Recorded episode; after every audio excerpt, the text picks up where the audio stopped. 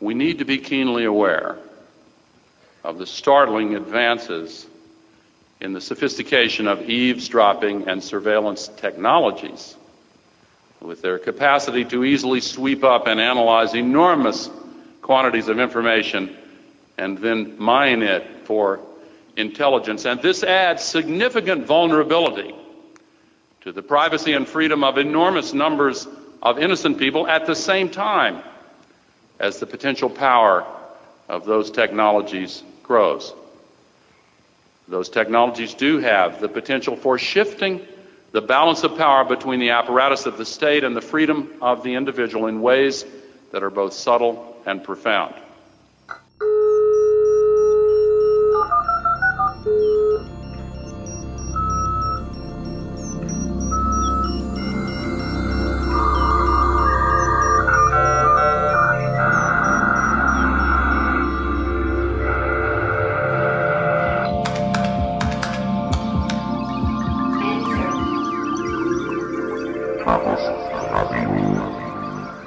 Hallo, hier ist Chaos Radio Express Ausgabe Nummer 71. Mein Name Tim Pritlove und ich begrüße euch am 23. Januar 2008 zu einer neuen Ausgabe. Und auf meiner tollen Podcast-Reise hat mich mein Weg mittlerweile nach Wien geführt in das MetaLab, das ja auch vor einigen Ausgaben hier auch schon äh, das Thema war. Wer das nicht gehört hat, sollte sich das äh, vielleicht auch nochmal äh, reinziehen. Fand ich ein sehr schönes Gespräch äh, zu den Hintergründen des äh, Metalabs, dieses Hackerspaces hier in Wien. Aber heute möchte ich den Ort lediglich als Aufnahmestudio nutzen und ein äh, Thema ansprechen, was schon seit längerer Zeit in den Nachrichten ist und immer wieder äh, hin und her geht und wo äh, meiner Auffassung nach auch eine ganze Menge Aufklärungsbedarf noch äh, ja. besteht. Mhm. Und dazu begrüße ich äh, Aaron Kaplan und äh, Chris Hager. Hallo. Hallo. Hallo. ähm, ihr seid äh, ja, ihr seid mit dem OLPC, mit dem One Laptop per Child, jetzt muss man es auch mal aussprechen, mit dem Projekt beschäftigt auf eine äh, besondere Art und Weise, weil ihr hier in äh, Österreich unter dem äh, Namen äh, OLPC Austria ein, ein Projekt gestartet habt, auf ähm, das wir jetzt noch näher eingehen wollen. Das heißt, ihr äh, beschäftigt euch mit der Maschine. Es steht auch so einer von den grünen kleinen Geräten, steht jetzt hier äh, auf dem Tisch und leuchtet mich äh, ganz lieblich an. Ähm, ja, vielleicht äh, können wir mal kurz äh, einsteigen. Mich würde mal interessieren, was so euer, euer Hintergrund ist. Ähm, äh, vielleicht können wir mal mit dir, Aaron, äh, anfangen, was dich jetzt so in diese äh, Richtung gebracht hat. Bist du schon immer mit Computern zugange? Ja, ja, definitiv. Also ähm, ich, äh, ich bin ähm, hier schon recht, recht lange im Linux- und Unix-Umfeld tätig. Ähm, ich habe hier in Wien ein äh, Freifunk-ähnliches Netzwerk aufgebaut, das Funkfeuernetzwerk mit, gemeinsam mit anderen Kollegen. Ähm, und im Laufe der Zeit, also dieses, dieses Mesh-Thematik und Funkfeuer-Thematik hat mich sehr beschäftigt und ähm, war dann in, bei einer Kon Konferenz in den Staaten und bin am Weg zurück äh, bei, bei den OLPC Offices äh, vorbeigekommen. Und Wo sind die? In Cambridge sind die, ja. Äh, beim Wo ist MIT. in Cambridge? Cambridge so, bei Boston, mhm, Massachusetts. Boston. Ja. Und ähm, dort quasi mal vorbeigeschaut und äh, gesehen, zu meiner Überraschung, das sind nur 30 Leute, die dort aktiv an einem weltweit globalen Projekt arbeiten. Ähm, und die also das Projekt ist ja in den Medien unglaublich bekannt, ja. Äh, und man denkt sich, das muss eine Riesengruppe sein, so einen Laptop zu entwickeln, aber in Wirklichkeit sind es nur die 30 Leute dort. Also der, 30 ja. Leute, die sich komplett um alle Aspekte äh, ja. von der Hardwareplanung, dem Bau. Bis zur Logistik kümmern, alles, ja. Hm. Ähm, also es ist äh, wirklich understaffed, wie man so schön sagt. Ja. Ähm, und der erste Gedanke war, das ist an und für sich ein Open Source Projekt, ja ähm, toll, da möchte ich mitmachen. Ja, da, da, das möchte ich irgendwie ein bisschen nach Österreich auch bringen und das, das sollen wir hier auch irgendwie ähm, betreiben können, das Projekt. Und vor allem, indem man es ja sozusagen mitwirkt, ja, lernt man ja extrem viel. Ja. Man, man hat die Chance, quasi was von Grund auf neu zu entwickeln. Ja.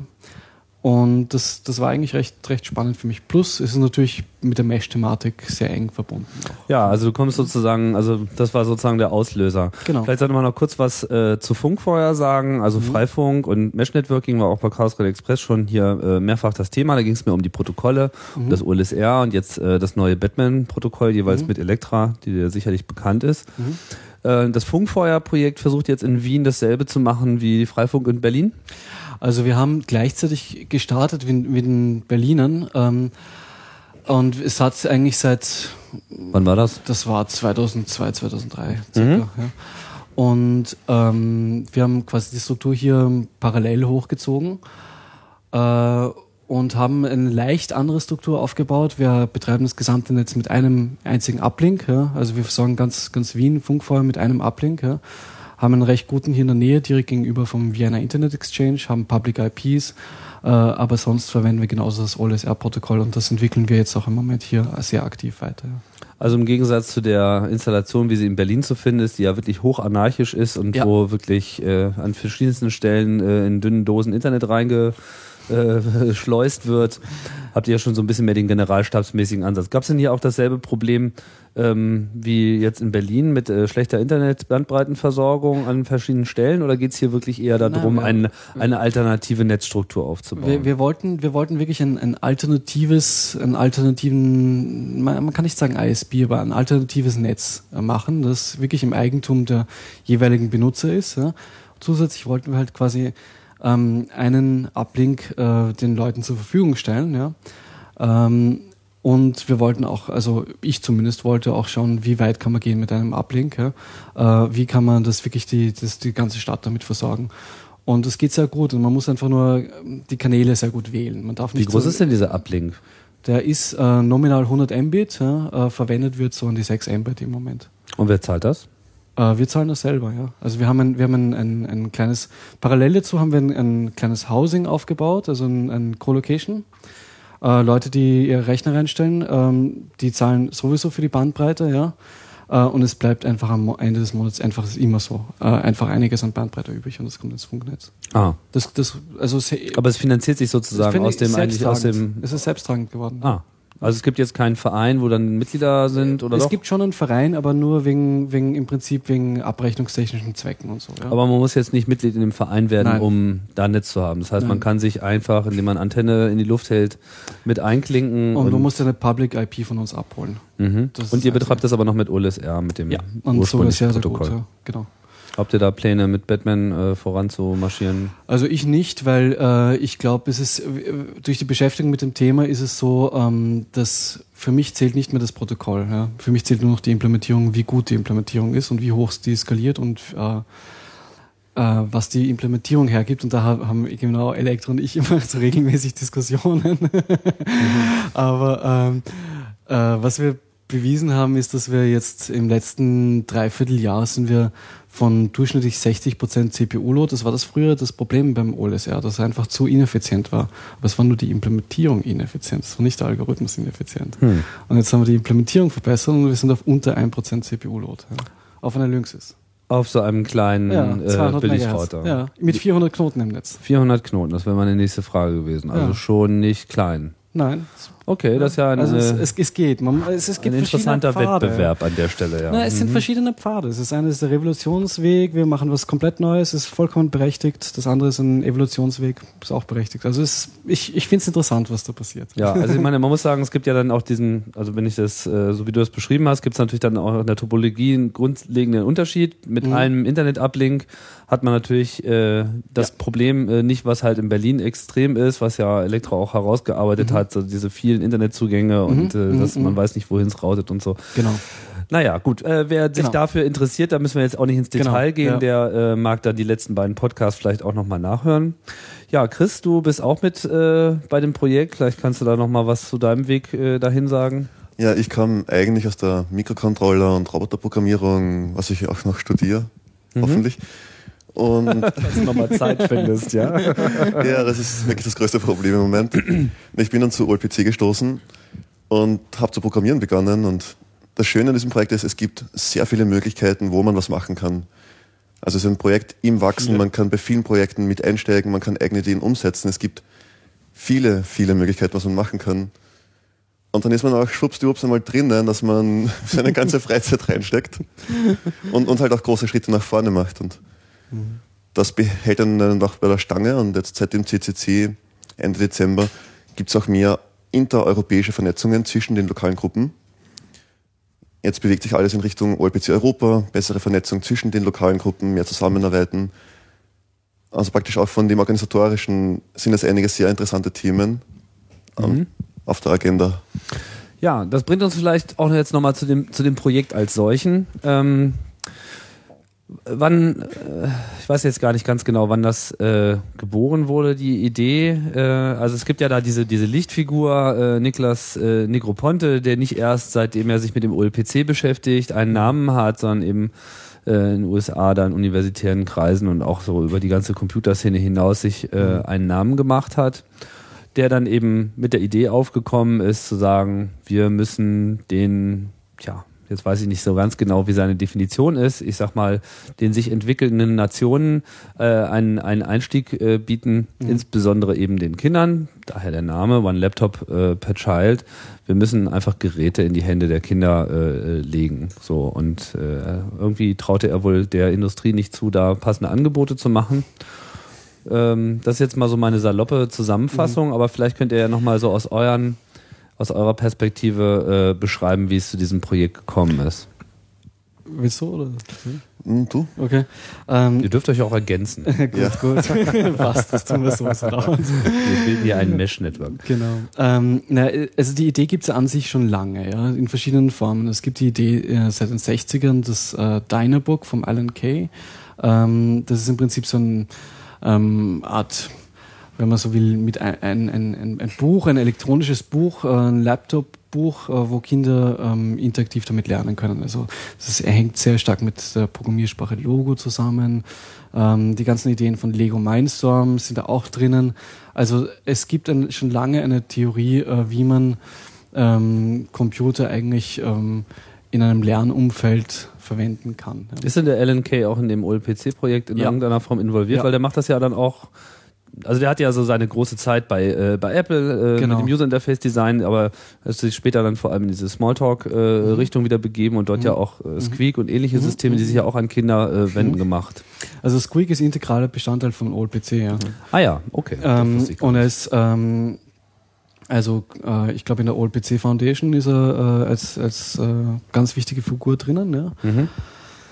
Äh, Seymour Papert ebenso ähm, und ja, also das ist wer? Seymour Papert, mhm. äh, ebenfalls äh, ein sehr bekannter Pädagoge. Ähm, Pädagoge. Ähm, Im Prinzip, also er hat sehr, sehr viel äh, zur, zur Theorie des konstruktivistischen Lernens beigetragen. Ja. Ähm, Im Prinzip die, die Kernaussage ist sozusagen Learning by Making. Das, was wir alle als, als Hacker alle sehr gut kennen, wir lernen am besten, als wenn wir es in die Hand nehmen und wirklich etwas machen. Ja. Mhm. Das kann jetzt Code sein, das kann irgendwie, es können Art-Mails sein, das was auch immer. Ja.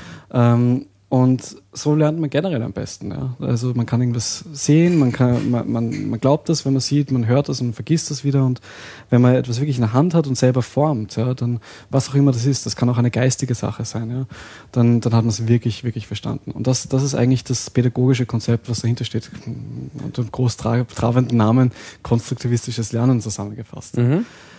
Ähm, und die Idee war eben, dass man mit so einem äh, Notebook, äh, mit einem Laptop, das sehr robust ist, sehr billig ist, ähm, einfach diesen, meiner Interpretation nach, diesen 5 bis 15 Prozent von Kindern, die es weltweit, egal in welchem Kulturkreis gibt, die sich wirklich dafür für Sachen interessieren, wenn man denen das in die Hand gibt, dann gibt man ihnen die Chance, dass sie ähm, sich da selber was beibringen können, vor allem mit Netzzugang. Ja.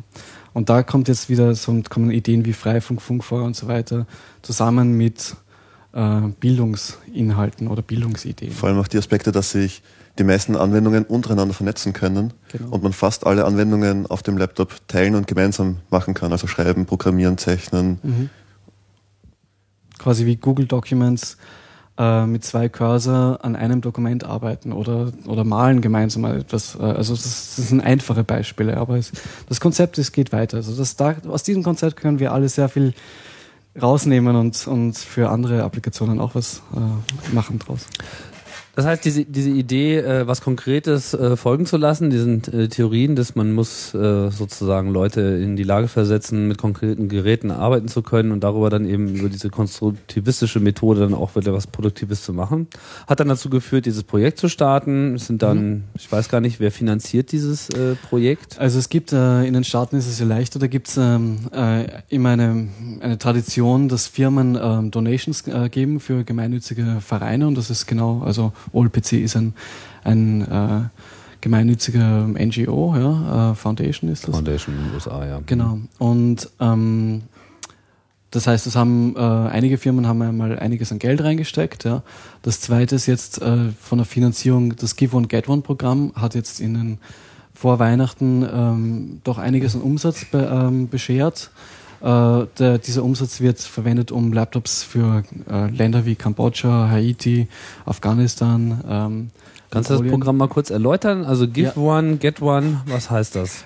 Ähm, man zahlt zwei äh, man zahlt zwei Laptops, kriegt selber einen und einen zahlt man quasi mit für ein, ein Kind in einem Entwicklungsland. Ja. Das ist relativ neu. Das ist relativ neu. Da, da ging Weil vorher hieß es genau. ja immer, diese Geräte gehen nur äh, dorthin, für ja, die sie genau. gedacht haben. Aber es ist auch schon wieder vorbei. Es war nur Mitte November bis Ende Dezember. Genau, genau. Ah. Und nur in den USA und Kanada. Leider, ja. Ähm, also früher gab es die großartige Vision von einem großartigen Visionär Negroponte. Wir verkaufen Millionen Stück direkt an die Regierung und schalten den äh, Cut out the middleman, wir schalten den, den Händler dazwischen aus, um den Preis tief mhm. und unten zu halten. Ja. Mhm. Weil 50 Prozent des Preises ist Marketing, äh, Händler spannen etc., äh, Garantien, Gewährleistung etc. Und das ist aber nicht ganz aufgegangen. Ja, also es gibt. Es gab ja da diese Traumzahl von 100 Dollar Genau. Die vielleicht ein taktischer Fehler waren, weiß ich nicht so ganz genau. Ja, genau ja.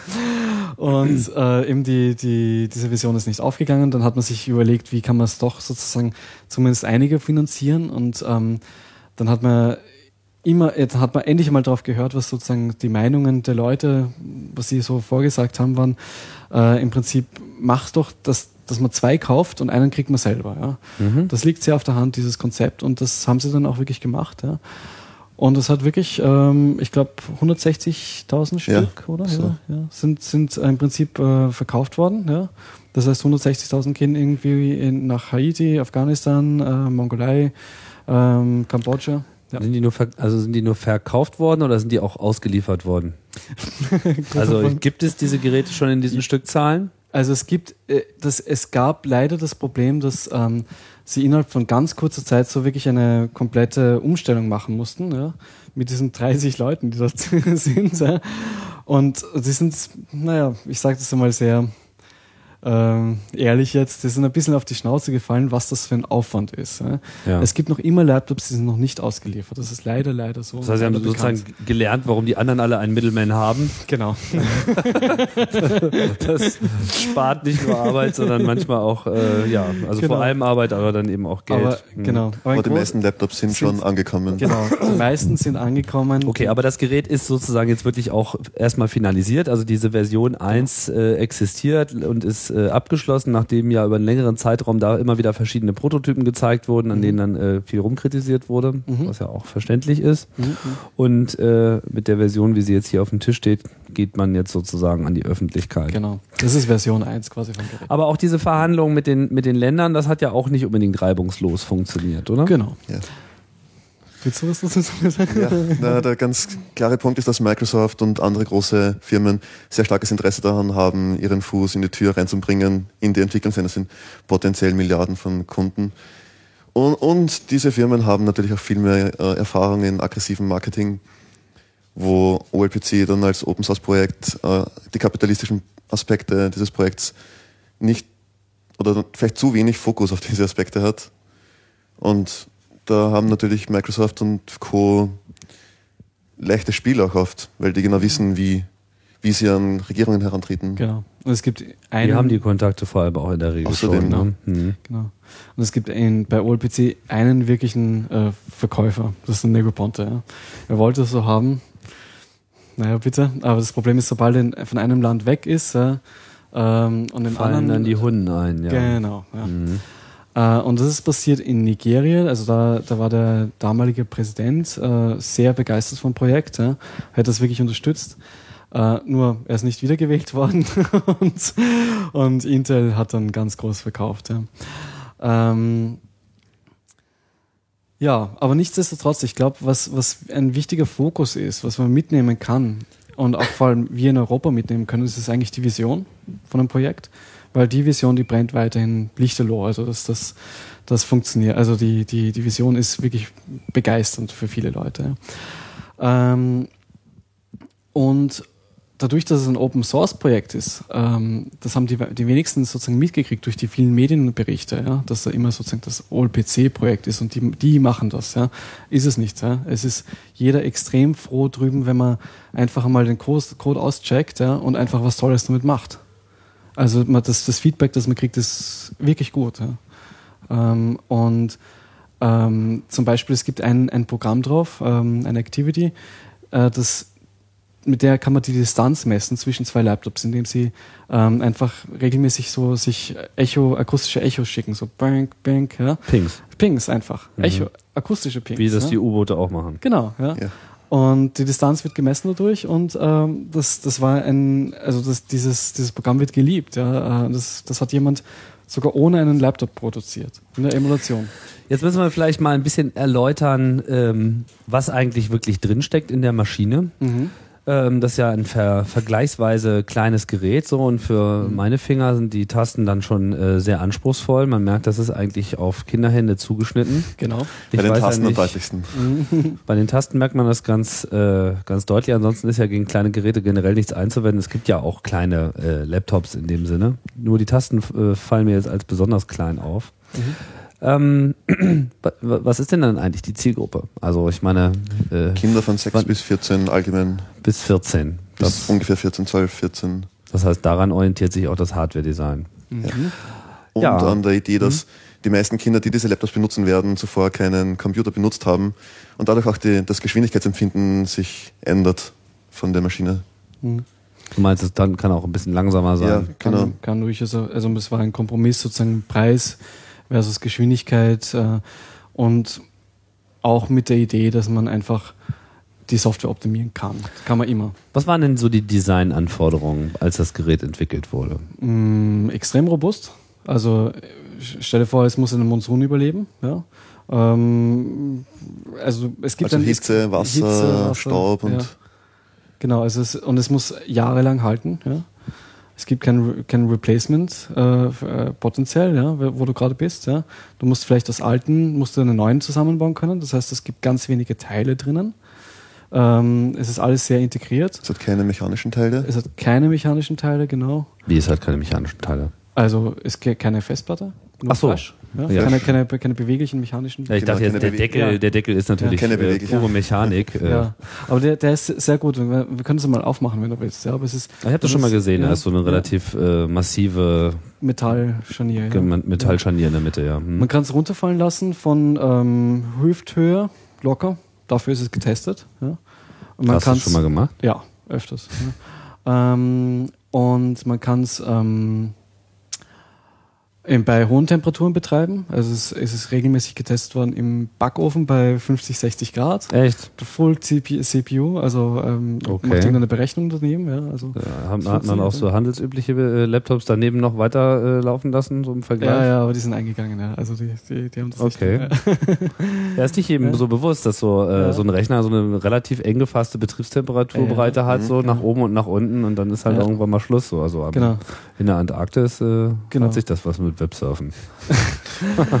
und äh, das, das hat einen witzigen Effekt, dass äh, sozusagen immer regelmäßig auf den Mailinglisten kommt, kommen irgendwelche Anfragen von Soldaten rein, dass die sowas ganz gerne hätten. so, so robust ist. One Laptop per Soldier. Ja, um Gottes Willen. Mhm. Ja. Ähm, und ein gutes Display. Gutes Display. Äh, also im, im Freien ist es äh, mit dem reflektierenden Modus ist es äh, besser lesbar, je mehr Sonnenlicht drauf einscheint, weil die Kontraste werden schärfer. Mhm. Ähm, dann gibt's. Ähm, Aber ja. also vielleicht können wir es jetzt, also wir waren ja mehr bei den Anforderungen, jetzt können wir ja auch mal gucken, was ist jetzt konkret dabei rausgekommen. Mhm. ist halt eine kleine grün-weiße Kiste, ein Laptop, wie man das eben kennt. Man kann den Deckel aufklappen. Äh, unter dem Deckel ist aber noch so ein dickerer Teil. Ist da dann der Akku äh, drin oder? Genau. Also hin, hinten am Deckel ist äh, das Mainboard und äh, die ganzen Anschlüsse. Also äh, hinter, hinterm Display, direkt dahinter. Ja. Ach, das heißt, der Computer ist eigentlich oben, Ist eigentlich oben, ja. wie so ein iMac. Genau, ja.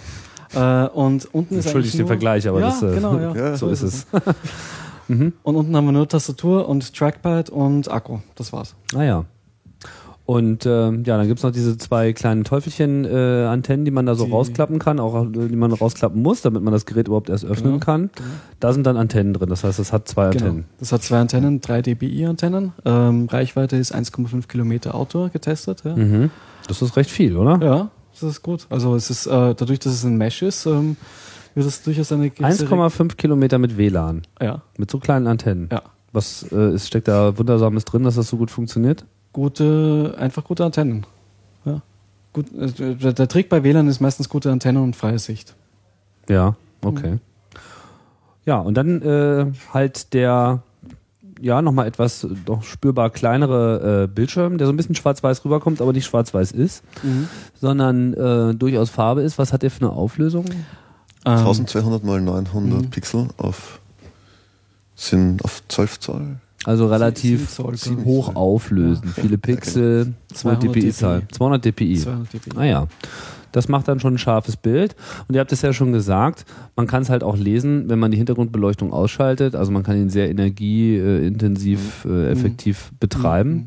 Und wie funktioniert das mit dieser, mit dieser Beleuchtung, also mit dieser Sonneneinstrahlungsgeschichte? Im Prinzip, du hast, ähm, du hast hinten eine reflektierende Schicht, ja, die ähm, ähm, äh, im, also du kannst sozusagen die Farbpixel können quasi wegge, weggeblendet werden. Ja. Äh, bist in einem reinen Schwarz-Weiß-Modus, ja, hast, hast eine höhere Auflösung. Und hinten, äh, das, das Licht wird, das einstrahlende Licht wird hinten nochmal reflektiert, um äh, einen höheren, ähm, ja, einfach quasi wie, wie alte LCD-Displays sind das eigentlich, ja, so wie diese Taschenrechner so ähnlich, ja. Mhm. Aber sehr hochauflösend, ja. Dadurch wirkt das dann wie Papier. Aber was heißt das? Das, habe ich nicht verstanden mit den Farbpixeln. Die kann man wegklappen? Die, die Farbpixel, wie ist, das, wie ist die Technologie genau? Ich, also, die Details kenne ich auch nicht, aber da kann ich dich äh, sozusagen in die richtige Na, bleiben wir beim, beim Effekt. Ja. Aber, aber wenn, Der wenn man Effekt sozusagen Hintergrundbeleuchtung okay. weg hat, dann, dann ist das Ding nicht mehr farbig. Es ist nicht mehr farbig, ja. Mhm. Ähm, und stattdessen ähm, hast du einfach, werden, werden die, ähm, hast du im Prinzip äh, mehr, mehr Graupixel, mehr Schwarz-Weiß. Äh, Den reinen möglich. Kontrast Genau, sozusagen. genau. Das heißt, das, was Farbe ist, geht dann in Genau, Graustufen genau, über. Genau, genau. Ah ja, ist das, das heißt, das User Interface ist auch so entwickelt, dass es eigentlich auf Graustufen basieren kann. Dass du vor allem auch Bücher quasi lesen kannst damit. Mhm. Und das wirklich mit einer guten Auflösung. Ähm, mit 200 dpi und wenn du das ja anschaust, gegen das Licht einmal hältst ja, dann, und einen Text anschaust, dann schaut das fa fast aus wie gedruckt. Ja. Das heißt, das Ding äh, ist auch so ein bisschen ein E-Book sozusagen. Also ein portables Du kannst es drehen, Buchlesegerät. genau, du kannst den, den Bildschirm drehen und hast einen E-Book-Modus. Und du kannst das Display nochmal um 90 Grad nachdrehen, dass das dann genau. Hochmodus schaltet. Ähm, ja, und äh, wie kriegt man dann jetzt äh, Daten da rein, wenn man mal davon ausgeht, dass kein Netzwerk äh, und kein Internet äh, verfügbar ist? Also Okay, was ne? hat es noch für Schnittstellen, über das man jetzt auch Hauptsächlich Sachen- USB und äh, Ja. SD-Karten-Slot. Mhm. Der SD-Slot ist unterhalb vom Display. Und Ah, da muss man so ein bisschen drehen und dann kann man den da reinstecken, Ja, genau. aber dann fällt auch nicht so leicht raus. Genau. Genau. Ganz, ja, ist schon pfiffig. Und drei irgendwie, ne? USB-Slots. Und der Mikrofoneingang hat einen Analog-Digital-Konverter. Damit kann man praktisch Gleichstrom messen mit einer Software, die, die einen Oszillator emuliert. Das heißt? Das heißt, man kann sich die Gleichstrom, die, die Spannungskurven anzeigen lassen von dem Gleichstrom. Du kannst, du kannst das, den Mikroeingang umschalten auf ähm, Gleichspannung, ja? Mhm. ähm, äh, Gle- Gleichstrom und du kannst äh, im Prinzip kannst du ähm, kannst du damit du könntest es ver- verwenden als ähm, ähm, Ampermeter, Voltmeter, wenn du einfach nur das quasi das Kabel raussteckst und die Software den Rest interpretiert, weil der Bereich von dem Mikrofoneingang ist sehr sehr äh, weit gefasst. Ja? Ah, Ich glaube, du kannst also es ist auch explizit so gedacht. Es, Es ist ist nicht so nur ein gedacht. Abfallprodukt. Und Wo Ja, kommt das das- Kabel dann hier raus? Oder hier hier hier Ah, über der das, Seite. Ja. Also es ist wirklich gedacht, dass du es als kleines Elektroniklabor auch Ah, ja. verwenden kannst. Ja? Genau. hm, Es gibt eine pfiffig. Oszilloskop-Software drauf, die können wir dir noch zeigen. Die Mhm. ist ähm, flott, ja. Du kannst damit recorden. So wie man es gewohnt ist von dem Oszilloskop. Und was steckt da jetzt für ein Prozessor drin? Wie schnell ist denn das Gerät? AMD, ein AMD Geode LX700 mit 433 MHz. Also mit anderen Worten, kein Sportwagen, Genau.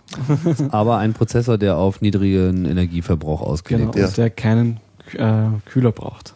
Ja. ist. Stimmt, das heißt, da ist auch kein, ja, Kein- also kein Kühler im Sinne von kein Lüfter Kein oder Lüfter. kein Kühler im Sinne von kein, auch kein Kühlsystem, also dass er wirklich so kalt läuft, dass er da noch nicht mal Na, groß nur, nur passiv gekühlt. Ja, nur passiv gekühlt. Ja.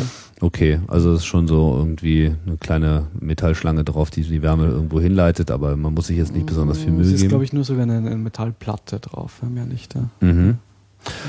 So, das Besondere, wenn man jetzt das Gerät sieht, ist ja, also man muss ja dazu sagen, wir haben bisher ein bisschen um heißen Brei geredet. Ja. Das Betriebssystem ist Linux Genau. und ähm, Noch immer. aber noch, noch immer. Gibt es Ja. denn Versuche noch was, also ich weiß nicht, hat das schon mal hier ein, ein Windows zum Laufen Windows- bekommen? Ja, Windows XP rennt drauf. Ja, Tatsächlich. ja sie Rennt. exportiert. Es rennt. Ja. Ja. Oder ja. schleicht's? Naja, es ist halbwegs flott, wenn man den Berichten glauben darf. Ich habe es nicht gesehen selber. Ich habe es auch noch nicht gesehen, leider. Aber, aber Okay, aber es ist halt sozusagen nach wie vor PC-Architektur. Also da ist Ja. jetzt kein besonderer Voodoo drin, sondern man hat sich eigentlich schon so ein bisschen an Genau. dem äh, etablierten Standards äh, gemacht. Aber wo es nun wirklich komplett abweicht, auch von dem äh, bisherigen Linux-Systemen, wie man sie eben jetzt kennt, mit äh, KDE oder GNOME User Interfaces oder auch ohne User Interface, dieses Gerät kommt mit einem vollständigen eigenen User Interface daher. Und das ist dann im Prinzip auch die Umsetzung von dem, was du vorhin gesagt hast, Genau. diesem äh, konstruktivistischen äh, Ansatz. genau. Was, ja, was ist denn an diesem, hat das einen Namen? Sugar heißt das. Mhm. Und es ist generell ein modifizierter Matchbox Window Manager. Eigentlich. Ja. Matchbox Der, ist mir der- jetzt nicht bekannt, ist ein, so ein ganz ein X-Windows Manager. Ein, genau, ein, Ein ganz X, ein ja. lightweight Window Manager. Okay, also da läuft schon X-Window drauf, Genau. wie man es kennt. Mhm. Aber mit einem sehr viel einfacheren äh, User-Interface. Genau, nämlich das Interface ist im Prinzip so angelegt, dass Kinder mit einfachem Rumklicken sehr schnell das Gerät entdecken können. Das heißt, man hat hier eigentlich trotz X-Window gar keine Windows in dem Genau, Sinne, genau, es gibt Genau. keine Fenster. sondern man arbeitet eigentlich immer vollflächig. Genau. Genau, es gibt jetzt auch keine Einstellungen oder Optionen, die man so brauchen würde. Mhm. Es rennt alles out of the box und du hast eben, es gibt das Journal, das verwaltet praktisch alle Daten. Es gibt keine Verzeichnis, keine sichtbare Verzeichnisstruktur für die Kinder, Mhm. weil das ein sehr abstraktes Konzept ist, vor allem wenn man noch nie mit Computern gearbeitet hat. Jetzt wird alles zentral im Journal einfach verwaltet. Wenn man einen USB-Stick reinsteckt, werden die Daten auch in der Liste angezeigt und so kommt man im Prinzip zu den Daten. Mhm. Und der Rest ist im Prinzip nur Anwendungen, die auf dem OLPC-Laptop Activities genannt werden. Aber kann man denn dann auch so, so hierarchische Ordnung von äh, Dateien auch erzielen oder ist das dann alles so eine flache Geschichte, dass es man ist, eigentlich es ist eine sehr flache Geschichte. Es ist eher so, so das, das, die Idee ist dahinter eher, dass man im Journal nachschaut, was habe ich gestern oder vorgestern oder vor einer Woche mit diesen und jenen Freunden gemacht gemeinsam. Ja? Ja. Und das ist so wie ein Tagebuch. Ja? Das, ist, das ist sozusagen das, was man Kindern am e- ehesten, ähm, äh, was man empfunden hat, zumindest die User Interface Designer, dass das, das der natürliche Ansatz wäre. Ja?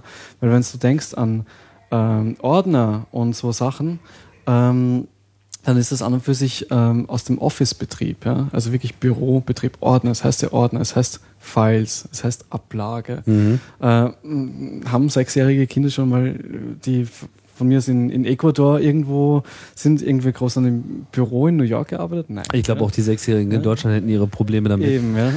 und, ähm, und deswegen hat man versucht, so einfach Metaphern zu, herzunehmen, die sehr natürlich sind. Ja.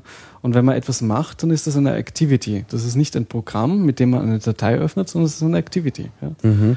Und ja, und die, die kann man gemeinsam machen. Ja. Das klickt man halt aufs Netzwerk und dann sagt, sieht man, der, der, der Strom da neben mir macht jetzt gerade, der schreibt gerade. Ja. Oh je, Telefon. Das Genau. heißt, Und noch kurz, es wird, es wird aber nur so halt vorausgeliefert, es ist nicht beschränkt darauf. Es gibt viele Möglichkeiten, andere Win Linux-Systeme laufen zu lassen, wie zum Beispiel Debian mit einem XFC Window Manager läuft darauf. Es läuft OpenWrt schon seit längerem mit einem, ich glaube noch ohne Window Manager, mit einem X-Server. mhm. Also steht einem im Prinzip die ganze Linux-Welt offen. Man kann alle X-Programme installieren und natürlich auch Konsolenprogramme. Mhm.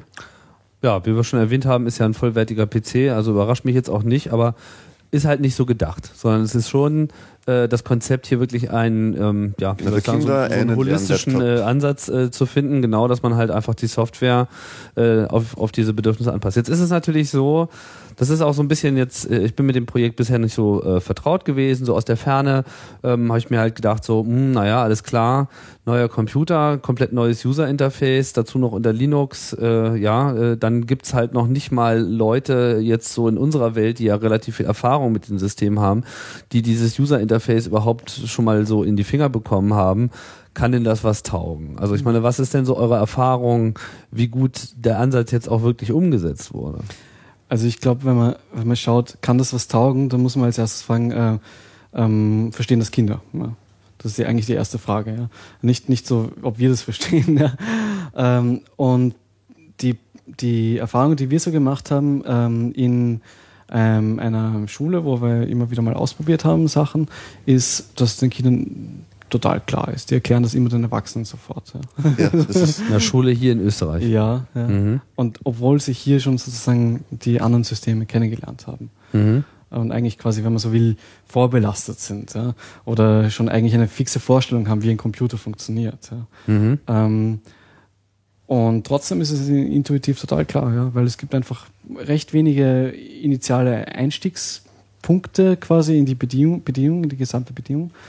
Und ähm, ja, also ich habe es wirklich erlebt, dass da ein, das war ein Zwölfjähriger oder so, hat das gleich irgendwie den Erwachsenen sofort erklärt, bevor die überhaupt sagen könnten, ah, und ist das übrigens, ah, und er hat schon gesagt, was das ist. Ja. Mhm. Also es war einfach wirklich klar, ja. und Ich das glaub, wiederholt sich, ja. dass die Kinder das, Das einfach sich. sehr gut aufnehmen. Schneller als die Erwachsenen, Ja. wirklich regelmäßig. Wie ist denn das, ähm, habt ihr da einen Einblick, wie das entwickelt worden ist? Also ist da, sagen wir mal, jetzt auch ein großer Usability-Einfluss äh, da gewesen, dass man das von vornherein mit Kindern auch entwickelt hat? Oder hat LNK einfach seine ganze Erfahrung da reingegossen? es ist und, eher äh, Erfahrung, ja. Soweit ich, soweit ich weiß, aber ich, vielleicht rede ich da jetzt einen Blödsinn, weil das, das kenne ich im Detail gar nicht so sehr. Ja. Du hast ja vorhin Ja. erwähnt, dass Squeak, äh, diese Entwicklungsumgebung, auch Ja. Teil des Systems ist. Ist das Genau. dann sozusagen hier auch serienmäßig mit dabei? Ja. Ja. Das heißt, da ist im Prinzip eine Smalltalk-Entwicklungsumgebung drauf. Ja. Das ist ja schon mal ganz äh, interessant. Aber Squeak ist ja mehr als nur Smalltalk, sondern da, da kommen auch fertige Tools mit, mit denen man Mhm. irgendwie zeichnen, konstruieren kann. Mhm. Ähm, was, äh, was machen denn die anderen? Also was, jetzt können wir die Funktionalität ja vielleicht mal komplett umreißen. Also was sind denn noch für Anwendungen äh, mit dabei? Mm, naja, also die wichtigsten sind mal irgendwie gemeinsam irgendwas schreiben, irgendwie so ein, äh, über einen kleinen Bericht schreiben, über, über was man in der Schule gemacht hat zum Beispiel, ja. Also das Write, äh, dann ähm, Paint. Paint, Chat, Dann ganz wichtig Record, womit die Kinder die integrierte Webcam benutzen können und Ah, eine Kamera. genau noch. Bilder machen, Videos machen. Wir arbeiten gerade an einem XO-TV, wo dann die Kinder auch streamen können. Mhm. Schauen wir hier.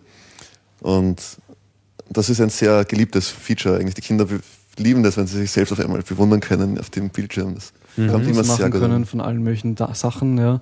Das Foto dann übers Mesh-Netzwerk an jemanden schicken, ja. Ähm, es wird möglich sein, dass es im Labor schon getestet habe, ist noch nicht äh, in, im Software-Release drinnen, dass man äh, quasi Video chatten kann über das Ganze auch, ja, wenn man, wenn man will, übers Mesh, ja. Also da ist der Rechner schnell genug für. ja. Mhm. Mhm. Das geht sich aus mit den 3D Now Extensions vom Prozessor. Ja. Mhm. Und ähm, ja, das ist jetzt auch nochmal ein ganz interessanter äh, Aspekt, das haben wir ja nun schon mehrfach angesprochen, das war ja auch so dein Ja. initiales Interesse, die Vernetzung. Ähm, das heißt, also ich meine, selbstverständlich kann das Ding normal WLAN, wie man es jetzt erwarten würde. Also wenn Genau. jetzt hier ein Access Point ist, dann kann man sich da einbuchen und so weiter. Aber zusätzlich gibt es das Mesh Networking, Genau. aber eben nicht das, was jetzt bei Funkfeuer Genau. äh, OLSR im Betrieb ist, auch nicht das neue Batman, Genau. sondern hier kommt der 802 11S. 11S Standard. Äh, ist das eigentlich schon ein richtiger Standard oder wird da noch drüber es ist- diskutiert? Es, es wird noch darüber diskutiert und deswegen nenne ich auch immer Pre 812S, ja, weil das ist eher zutreffender Name.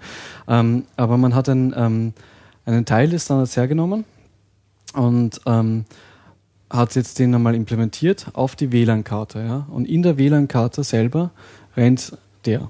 Die WLAN-Karte hat eine kleine CPU drinnen, ähm, ich glaube MIPS oder Strongarm oder sowas, eine kleine, und da rennt der ganze ähm, Layer 2 Stack unabhängig von der Haupt-CPU. Das heißt, Das sollte mir jetzt vielleicht nochmal erklären, den, Ja. den Unterschied. Also diese OLSR und äh, auch, das, auch das Batman, das sind ja, ja, wie sagt man so schön, Schicht 3 äh, Anwendungen. Genau. Das heißt, dort wird äh, der normale äh, WLAN-Zugang, wie man ihn auch sonst technisch nimmt, genommen. Ja. Und da drauf läuft dann einfach eine Software, die dann eben die ganzen Routen, Ja. die man sonst vielleicht von so einem DHCP-Server äh, erzählt bekommt, Mhm. dynamisch sich zusammensammelt. Dadurch eben dieses Meshing. Aber hier sinkt das sozusagen auf, Auf eine Ebene zwei. runter, Mhm. quasi direkt auf die Ethernet-Schnittstelle beziehungsweise eben auf das auf das WLAN. Sprich, die Karte selbst ist ähm, unabhängig von Transporten wie TCP/IP und Genau. also so unabhängig vom Netz einfach so auf ihrer Vernetzungsebene meshfähig. Wie, Mhm. wie funktioniert das? Das heißt, Software wird auf die Karte geladen Mhm. und die Karte tut dann was? Also die Karte macht jetzt folgendes, ja. Ähm, immer wenn irgendwie ein Paket zu verschicken ist, ja, äh, also sie, sie kriegt irgendwie mal ein Paket ähm, ähm, von jemandem, ja, äh, und dann wird sie erstens mal die, die Route suchen, ja, ganz am Anfang. Danach cached sie die Route, ja. Also es ist ein ADV. Ja, was heißt, wenn, wenn was zu verschicken ist? Also wenn ich den Rechner jetzt boote, aufklappe, was, was tut das Gerät dann Okay, als erstes? also im ersten, im ersten Mal äh, wird zum Beispiel die, die Netzwerk, äh, der Network Manager und die, die, der Netzwerk, äh, Netzwerk Software Stack wieder mal suchen, wo sind meine, me- meine Freunde, ja. Ja, sagen wir mal, es gibt keine Freunde. Ja, also ich Gut, pack das okay. Ding jetzt irgendwie in der Sahara aus Gut. und ich bin irgendwie ganz werden- alleine. Was, was macht der Rechner? regelmäßig Beacons rausgeschickt. Ja? Okay, das heißt, Äh, er sagt, hallo, hier bin ich. hallo, hier bin äh, ich, gibt ja. es sonst noch jemanden? Genau, ja. Und diese Beacons, das befindet sich sozusagen auf dieser Schicht 2. Das Genau. ist so, als würde ein, eine Ethernet-Schnittstelle nach ihrem Kabel suchen. Genau, genau. Okay. Und sobald da sozusagen andere da sind, ja, ähm, haben sie sich kennengelernt. Ja, äh, was heißt, die sind da? Das heißt, die anderen schicken auch, ein, ebenfalls ein Beacons, Beacon, ein äh, Funkfeuer genau, ja, genau. Und, und dann sehen die sich. dann sehen sie sich. Ja. Und was passiert dann? Und dann passiert einmal nichts. Ja, das ist nämlich der AUDV-Teil von dem Aber hier gibt es auch so eine hübsche Visualisierung. Äh, habt ihr nicht gesagt, hier gibt es so eine, so eine Taste, wo dann so Genau, kleine äh, hübsche. Strichmännchen Genau. äh, auftauchen? Das heißt, Genau. in dem Moment, wo ich so ein Beacon empfange, Mhm. dann weiß der Rechner das schon oder muss da noch mehr ausgetauscht werden? Mm, Da gibt's noch, ähm, da gibt's noch ganze Software-Stack drüber äh, auf, der, auf der CPU. Also wir reden jetzt über zwei getrennte Teile. Ich, Ja. ich habe jetzt nur mal über den S-Teil Okay, bleib, geredet. du hast recht. Auf Bleiben wir erstmal zwei, auf der ja. technischen Okay. äh, Seite. Auf, Mhm. auf Layer 2 ist es so, im Prinzip, da, da tut sich mal am Anfang nichts, ja. Mhm. Ähm, sozusagen bis auf die Beacons, ja. Und ähm, dann, sobald dann wirklich ein Paket zu versenden ist, ja, würde mal sozusagen die Route ähm, rausfinden. Das ist der, der reaktive Teil bei, bei dem ganzen Protokoll. Ja. Ähm, da würde er mal sozusagen erfragen, wer kennt denn den Weg zum bla bla bla. Ja. Ähm, das ist der AODV-Teil von dem. Mhm. Und wie adressiert man an der Stelle? MAC-Adressen. MAC-Adressen. Okay. Äh, Ganz normal MAC-Adressen, wie, wie Ethernet-MAC-Adressen. Mhm. genauso, Ja. Ähm, und dann wird das einmal ge gebroadcastet weiter und äh, im Laufe der Zeit wird sich dann jemand finden oder es wird timeouten. Ja? Also es wird sich jemand finden, der den Empfänger, den endgültigen Empfänger kennt. Dann geht es einen, geht's einen Weg zurück. Ja? Da äh, wird es dann gecached, was der Weg ist. Ja? Und auf diese Art und Weise wird sozusagen ein Weg ähm, gefunden. Ja? Das heißt, wenn ich jetzt so in der Sahara stehe und ich sehe erstmal keinen, dann kommt irgendwann mal B. Genau, So, dann sehe ich B. genau. Und äh, ich weiß aber, es müsste auch C geben. So, und ich habe seine Adresse sozusagen schon irgendwie gespeichert und ich Mhm. Genau. möchte C jetzt was schicken, Dann sagst dann, du, dann schicke ich das B. B, wo ist ein C? Ja?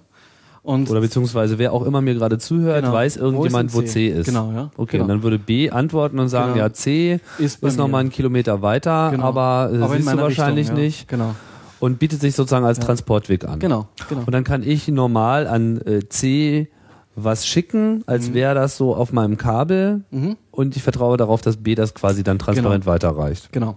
Okay. Und das funktioniert äh, bei, bei kleineren Netzen recht gut, also sehr gut. Ja. Äh, Klein im Sinne von Von ähm, Schule, Umgebung, Dorf, sowas in der Mhm. Größenordnung. Ja, so 10 bis 100. ja Okay. Ja, 100 ist, 100 ist so eine gute Größe.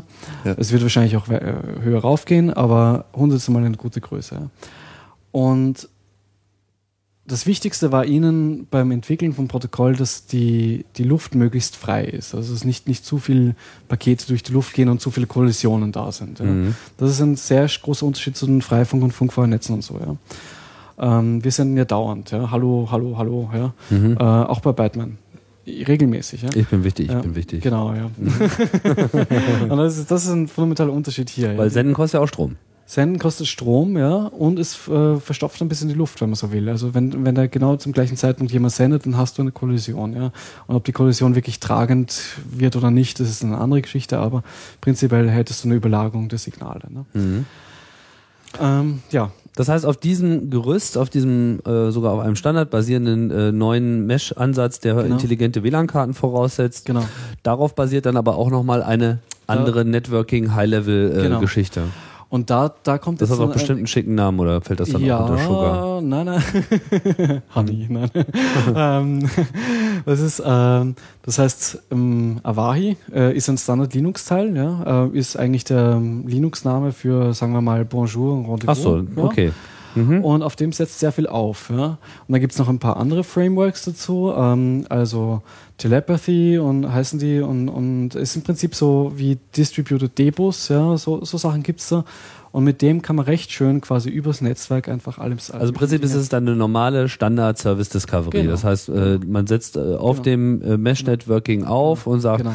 hallo, ich bin ein Genau. Rechner, ich habe einen Drucker, ich habe einen Genau. hm, Server und ich schreibe anzubieten. gerade an dem Text. Okay, also nicht Ja. anders, als wenn man Ja. jetzt so wie man Macintosh Genau. aufklappt und Genau. irgendwie immer schön alles sieht. Das funktioniert da auch. Genau, Okay, genau, das ist doch ein prima Ansatz, Ja. finde ich. Eh, eh. Das ist, glaube ich, äh, es ist, ich, was ich gesehen habe, ist, die Netzwerkleute dort, die sind wirklich top. Ja, also, da Aber das wird dann hier aber auch grafisch, äh, so, also oder sogar Mhm. geografisch aufgearbeitet, oder?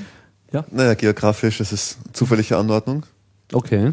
Im Moment, Aber sagtet ja. ihr nicht, dass die Geräte äh, auch ihren, ihren Abstand äh, messen können? Über akustische Signale in Ja, einzelnen Tests. Sie, kö sie könnten aber, du, du hast schon recht, sie könnten äh, das auch triangulieren. Ja? Das hat bis jetzt noch niemand wirklich gescheit implementiert, aber es ist bekannt, dass es gehen müsste.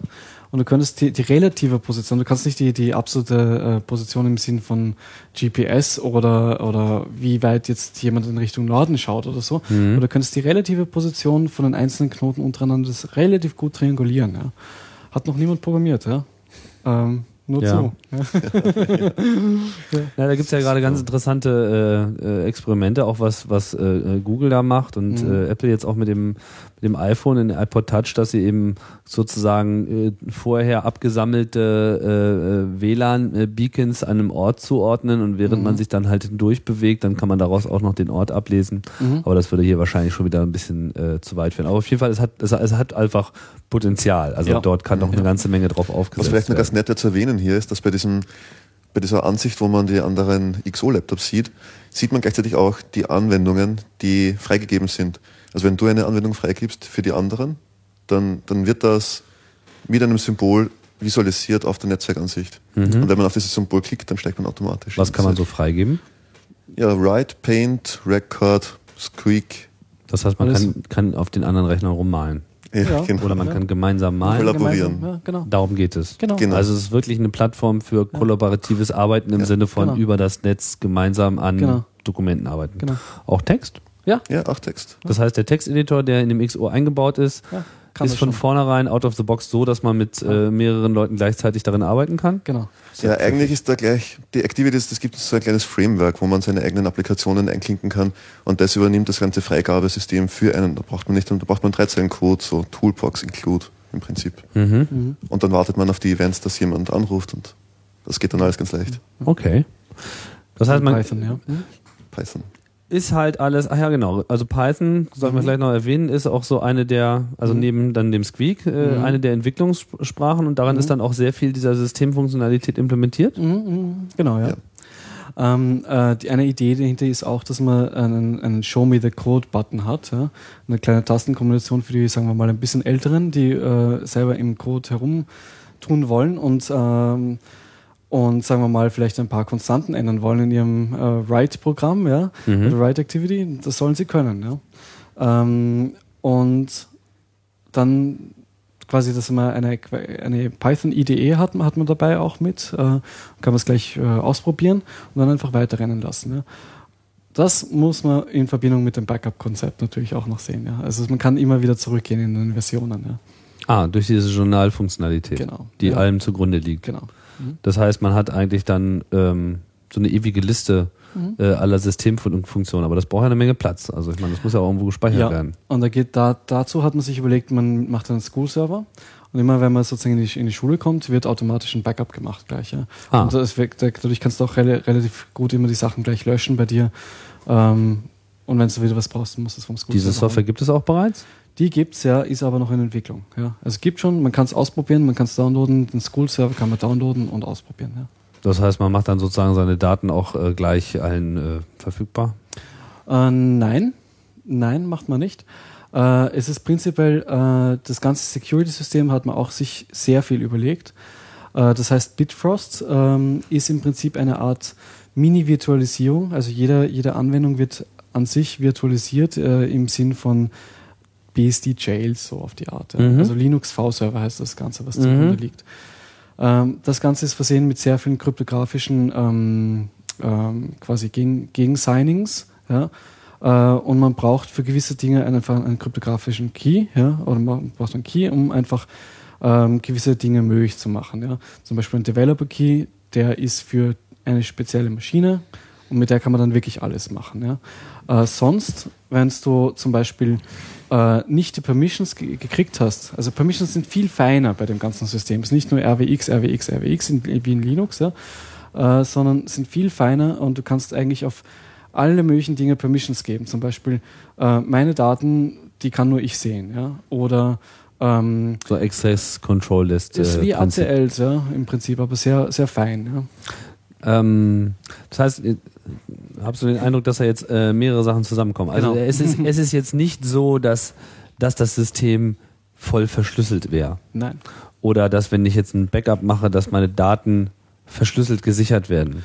Du könntest natürlich einen School-Server von einem verschlüsselten Filesystem aufsetzen, wenn du willst, ja klar. Aber Nee, ich meine jetzt sozusagen, wenn man jetzt von N ah, Leuten okay. die Daten einsammelt, dass dann jeder sozusagen die Daten auch Weißt du, das mag äh, jetzt ja. in den Anwendungsfällen, an die jetzt hier gedacht ist, auch sicherlich nicht das ja. primäre Problem sein. Ja.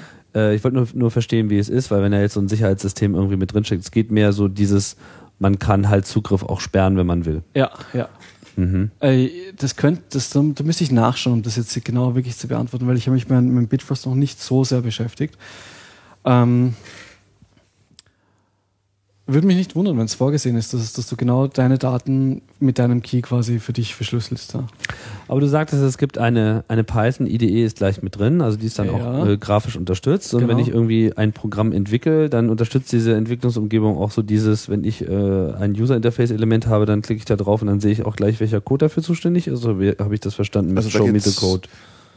Bei dem Show Me the Code und der Python IDE, das sind irgendwie zwei verschiedene Sachen. Okay. Also Show Me the Code sollte im, im Laufe der Zeit schon mit dem, mit dem ähm, PP, mit dem Python in Python-Ding sichtbar sein, glaube ich, oder? Habe ich das falsch in Erinnerung? Ja, reden wir so das gleiche über das Python-Interface, wo du so ein kleines Texteingabefeld hast und dann den Run-Button. Ja, ja, genau. Python, genau, Python, ja. Genau, das ist halt mehr oder weniger geeignet für kurze Codeprogramme zum Lernen. Ja. Da gibt es dann links so eine Liste mit Beispielen. Also das. Okay, dann habe ich mich da geirrt, sorry. ja. Wird wahrscheinlich eher mit Nano oder so mit einem Editor geöffnet werden. Okay. Okay, aber, aber grundsätzlich ist es so, dass ja. das System soll auch das Programmieren fördern, äh, fördern ja. ermutigen, ja. die genau. Kids also nicht nur jetzt äh, tump genau. die Anwendungen genau. zu, ne-, zu fressen, wie sie kommen, sondern genau. man soll auch ermutigt werden, selber zu entwickeln. Genau. Und da ist Python eine der ist also das hat man sich die bevorzugte genau, Sprache, genau. ja, kann man so sagen. Mhm. Äh, und ähm, mit der man dann wahrscheinlich auch die Systemfunktionalität dann irgendwann genau. äh, weiter verändern könnte. Genau. Aber es gibt auch Sachen wie Squeak, ist das, das ist sozusagen ja. auch immer gleich mit drauf. Ja. Das klingt ja alles nach ganz schön viel, so mit irgendwie Videokamera und Networking und so ja. weiter. Äh, wie groß ist denn der Speicher überhaupt in diesem Gerät? Ein Gigabyte Flash äh, und 256 MB RAM. Mhm. Und geht sich aus, ja. Ähm, und was wir gesehen haben, ist äh, dank der, der wunderbaren Leute von OpenWrt, dass wenn man es sozusagen noch ein bisschen ähm, ähm, kompakter machen möchte, dann wird die, wird die Maschine wirklich, wirklich flott. Ja? Also wenn, wenn wir zum Beispiel OpenWrt drauf rennen gesehen haben, das, das die haben eine Bootzeit mit einem X-Server von 15 Sekunden. 15 Sekunden mit in, ins X hinein. Mit von USB-Stick ja. runter. Was ist da jetzt anders als bei dem? Äh, es ist noch einmal reduzierter, ja. Das heißt, ähm, ich bin mir sicher, dass man bei dem Sugar, so wie es jetzt ist, bei, dem, bei der aktuellen Version, dass man noch einiges wegstreichen kann, was nicht notwendig ist. Ja? Und das noch einmal ein ganzes Stück flotter machen kann. Ja. Hm. Seit wann ist denn die Software überhaupt in einem benutzbaren Zustand? Puh, ich würde sagen November. Okay, also wir, wir reden jetzt von einer relativ aktuellen Entwicklung Ja, sozusagen. Genau. Mhm. Das heißt, die, die Hardware ist vor einigen Monaten fertig geworden, die Software ist jetzt äh, fertig geworden. Jetzt ähm, steht natürlich hinter allem, man sieht, also da ist schon eine ganze Menge Aktivität reingeflossen in die Entwicklung. Aber euer Projekt jetzt, speziell olpc äh, austria.org, ihr äh, seid jetzt, hast du ja schon am Anfang erwähnt, du bist da irgendwie aufgeschlagen, hast gesehen, was nur 30 Leute kann ja wohl nie wahr sein. Aber ihr habt euch jetzt auch eines spezifischen anderen Problems äh, angenommen, nämlich dass diese Geräte in Europa jetzt in Genau. unserem Kulturkreis keinerlei Verbreitung haben. Was, äh, was ist denn jetzt euer Ansatz? Worum kümmert ihr euch? Also der, der Christoph und ich sind ähm, mal im Dezember jetzt dann rübergefahren wieder und haben im Prinzip, ähm, ich glaube, das kann man so sagen, die ähm, OLPC-Leute drüben daran erinnert, dass sie nicht nur sozusagen wie verrückt daran arbeiten sollen, dass es endlich fertig wird, ja, sondern auch die Community, dass sie die Community mit, mehr mit einbinden. Ja. Und was wir erreicht haben, ist ähm, im Prinzip eine Zusage, dass äh, 200 äh, XO-Laptops an Developer und generell Contributor ähm, vergeben werden, äh, weltweit, äh, pro Monat, 200 pro Monat, ja, das ist schon Mhm. mal nicht so wenig. Ja. Mhm. Äh, und die Idee dahinter ist, dass man ähm, einen Projektantrag quasi stellt, also sagt, ich möchte dieses und jenes damit machen. Ja. Ähm, der Chris programmiert gerade ein wunderbares Datenbank-Interface dafür auch und dass das alles sozusagen ähm, trackbar auch ist. Ja. Und die Idee, solange ja. man aktiv ist, Mhm. hat man, man beantragt eine gewisse Anzahl von Monaten den Laptop, zum Beispiel sechs. Und wenn man noch aktiv ist, dann wird es verlängert. Und wenn man nicht mehr aktiv ist oder nicht mehr interessiert ist, dann, dann gibt es ein Rotationssystem, ist vorgesehen, wo dann die Laptops einfach an andere Leute in der Gegend weitergegeben werden, die Ideen haben. Aber ihr habt das nicht erst noch äh, vor, sondern ihr habt auch schon Geräte und das Volk gebracht. Ja. Ihr wart ja jetzt auch ähm, zuletzt auf dem 24C3, auf dem Chaos Communication Kongress in äh, Berlin. Mhm. Wie viele Geräte hattet ihr dann so unterm Arm? Wir hatten leider weniger, als wir, als wir wollten. Wir, haben, wir sind, war- waren, glaube ich, mit so 10, 12 Stück dort oder Ja, so, so. insgesamt. Ja. Ähm, wir haben noch, wir hätten noch irgendwie einige gehabt, ja, die sind nur leider im, ähm, im Flughafengepäck von den USA nach, äh, nach Österreich irgendwie hängen geblieben und die werden Ach. jetzt per Post verschickt. Weihnachten. Ja, genau. Ja, was mich ja interessieren würde, ist, ich meine, auf dem Kongress gibt es ja natürlich eine sehr äh, intensive Community, die äh, da ja im Prinzip auch eine hervorragende Zielgruppe ist. Ihr habt ja schon erwähnt, OpenWrt, ich schätze mal, ihr seid dort äh, da auch auf die äh, Gruppe gestoßen, die ist da ja sehr zahlreich vertreten. Ähm, ja. Ja. würde mich mal interessieren, wie so die Reaktionen waren, was ihr da so eingesammelt habt und äh, was da so Ja, die Reaktionen Fragen waren, dass kamen. die meisten Leute, dass sehr starkes Interesse vorhanden war an dem Gerät. Man hat im Prinzip immer erzählen können und die Leute waren, haben selbst viele Ideen gehabt. Es sind viele Projektideen auch entstanden dort. In, durch die Leute, die sich damit beschäftigt haben. Mhm. Ja, und generell, ich glaube, bis auf das, dass wir den halben Tisch von OpenWrt gesquattet haben, war es eigentlich total super. Wir haben uns recht gut verstanden und es gibt auch jetzt einige neue OLPC-Leute, die Interesse haben in Frankreich zum Beispiel, die mit OpenWrt verknüpft sind, in Frankreich eine Gruppe zu machen. Das heißt, das hat sich dann auf dem Kongress auch äh, ergeben, oder wie? Ja, Diese ja. Verbindung. Du musst uns mit der Quantenkrypto erzählen, das ist super gewesen. Ah ja, genau, es war eine Physikergruppe von der National University of Singapore, war auf dem CCC auch. Mhm. Und die arbeiten mit Quantenkryptographie oder besser gesagt Quantum Entangled Key Distribution, wo es darum geht, über Quantenmechanik einen Schlüssel auszutauschen zwischen zwei Geräten. Mhm. Und die haben ein funktionierendes Gerät mitgenommen, was über USB funktioniert. Und dann haben sie irgendwie einen Gefallen gefunden an den kleinen grünen Geräten und versucht, diesen Quantenkryptographie-Mechanismus auf den XO-Laptops zum Laufen zu bringen. Und sind auch ziemlich weit gekommen, so bis zu 80 Prozent. Und leider das letzte bisschen hat dann gefehlt und sie hätten jetzt gerne Laptops und wir hoffen, wir können irgendwie aushelfen. Aber Auf dem Kongress sind die auf die Auf Idee dem gekommen Kongress, und haben sich ja, dann da hingesetzt. ja. Das heißt, da wurde die ganze Zeit gehackt und Genau. äh, ja. gemacht und getan. Das genial, ja. Aber die ich mein- Geräte, die ihr dann hattet, die habt ihr dann aber auch unter das Volk Na, gebracht. natürlich, ja. Mhm. Klar. Sind alle losgeworden. Ne? Ja, äh, kein Zweifel. Bei 4000 Gästen, denke ich mal, wird man zehn äh, kostenlose Computer immer los. Ja, gab es denn noch so Anregungen? Also du hast ja, äh, Christa, das vorhin schon ähm, eingangs schon erwähnt, eben auch nochmal erwähnt, so es ergeben sich interessante Projekte. Was, was sind denn das so für Projekte, die sich da jetzt äh, ergeben? Ähm, jetzt in dem Sinne konkret, äh, dass Oder auch weniger konkrete Ideen. Also was, was für, was, was ist hier sozusagen noch zu tun? Also was äh, sind die viel. Dinge, auf die Ja. man sich äh, st- stützen kann? Zusammenarbeiten vor allem für viele. Es gibt so viele Projektideen und es ist so, dass es in Europa relativ wenig Communities gegeben hat bis vor kurzem, wenige Grassroots-Organisationen. Und erst jetzt in den letzten Monaten ist sehr viel im Entstehen. Und ein großes Projekt von uns allen gemeinsam ist im Prinzip, die Kommunikationskanäle zu bündeln, dass die Kommunikationsstruktur innerhalb von den Gruppen verbessert und gestärkt wird. Mhm. Und das ist praktisch ein direktes Ergebnis von CCC auch. Vom Kongress meinst du? Ja, Genau. mhm. ja. Und so jetzt, ähm, um doch nochmal ein bisschen konkreter zu werden, also was äh, hast du so äh, im, im, im Sinn gehabt? Also meintest du, ja, so auch als Techniker äh, gibt's ja hier in diesem äh, Projekt eine ganze Menge noch zu entwickeln. Also wo äh, kann man jetzt hier andocken? Gibt es jetzt schon so eine ähm, ähm, so ein, ein Ökosystem, was sich um diesen OLPC äh, herum entwickelt? Schon ein bisschen, ja. Also es, es, gibt zum Beispiel eine, eine Sache, die wir jemandem gleich im Kongress in, in XO mitgegeben haben, waren, war folgendes, der hat die, der ist an uns ge- gekommen, herangetreten und hat gesagt, ich habe mit der CPU schon gearbeitet, ich habe die in der Arbeit verwendet, ja. Und ich weiß, dass man ähm, da der hat einen Videodecoder drauf. Ja?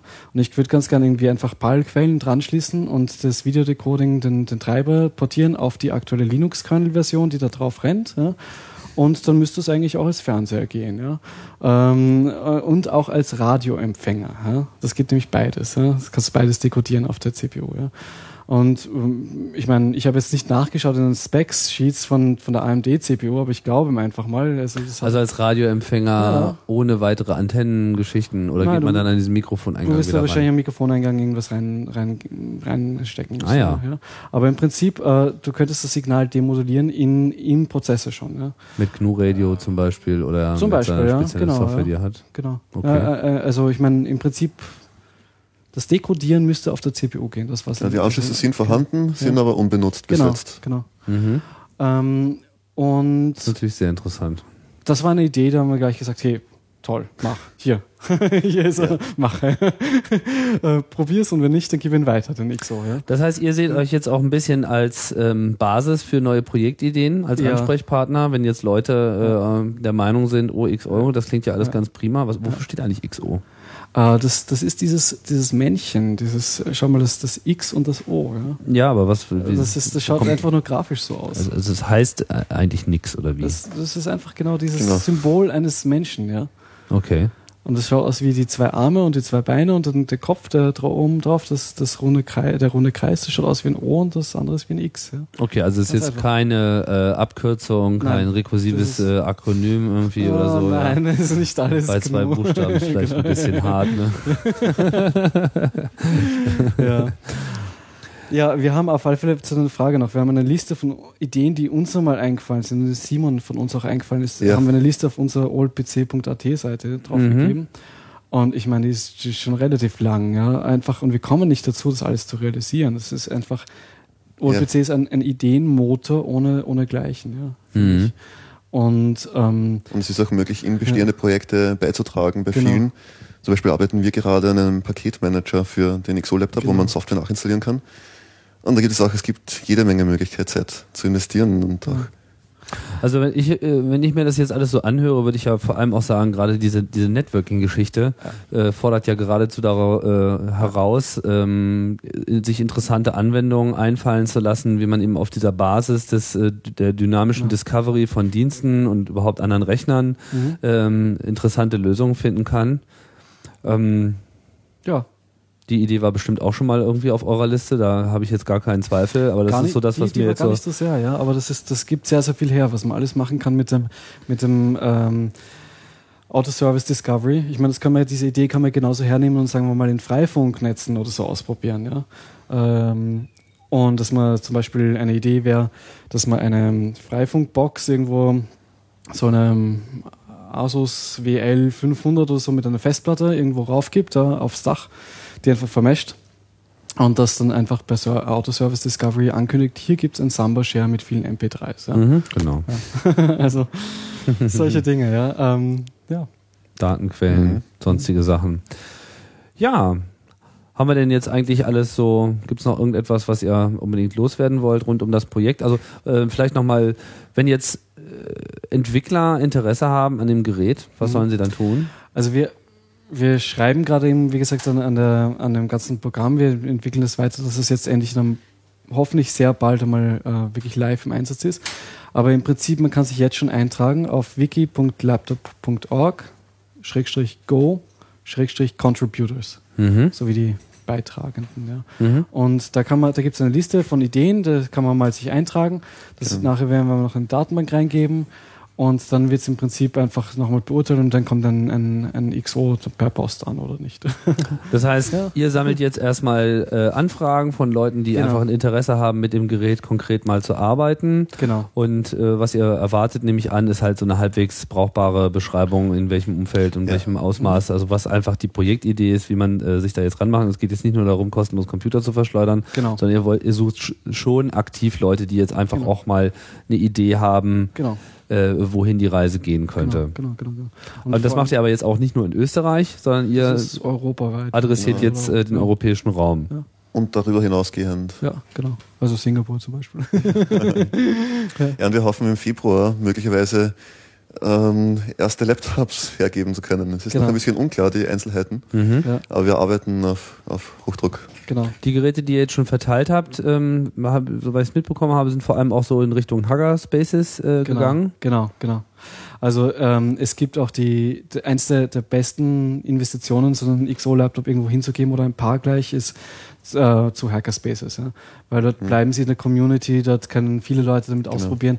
Es, ist eher eine Frage von, wie viel Stück es insgesamt gibt, zu welchem Zeitpunkt und wie sie hinkommen, ja. Mhm. Und ein Hackerspace bietet sich dafür echt an. ja. Das heißt, wenn jetzt Leute ohnehin schon so eine größere Gruppe vorweisen Genau. können, Ja. äh, wie Perfekt. hier zum Beispiel im Metalab natürlich Genau. In ist ja- äh, Wien, aber genau. auch an ganzen anderen Orten, dann ist das für euch auf jeden Fall schon mal ganz interessant. Genau. Ja, haben wir's? Oder gibt's noch äh, etwas, was ihr nachschieben wollt? Ihr schüttelt mit dem Kopf. Ja, gibt sicherlich noch eine ganze Menge dazu erzählen, aber ich bedanke mich trotzdem, Aaron und Danke. Chris, für die ausführliche Darstellung des Projektes. Habe jetzt auch selber noch mal eine ganze Menge äh, dazugelernt und bin auch ein bisschen äh, beeindruckt, dass ähm, es sich hier eigentlich ja auch ein, ein sehr ähm, hab schon gesagt, so einen holistischen Ansatz handelt. Also, dass man jetzt nicht nur sagt, okay, wir machen jetzt einen billigen Computer und dann hauen wir da einfach so das OS, was sonst auch drauf läuft, sondern dass es hier eigentlich eher darum geht, eine, eine vollständige Maschine zu liefern, die eben auch eine ganz klare Zielgruppe hat, nämlich die, äh, die Kinder oder sagen wir mal die Jugendlichen. Kinder ist vielleicht ein bisschen äh, übertrieben oder zu, zu einschränkend. Ja, und äh. Damit machen wir die Welt dann wieder ein bisschen besser, als sie vorher war, oder? Ja, zumindest kann Ja, ich, das rechtfertigt die freie Zeit. Ja, genau.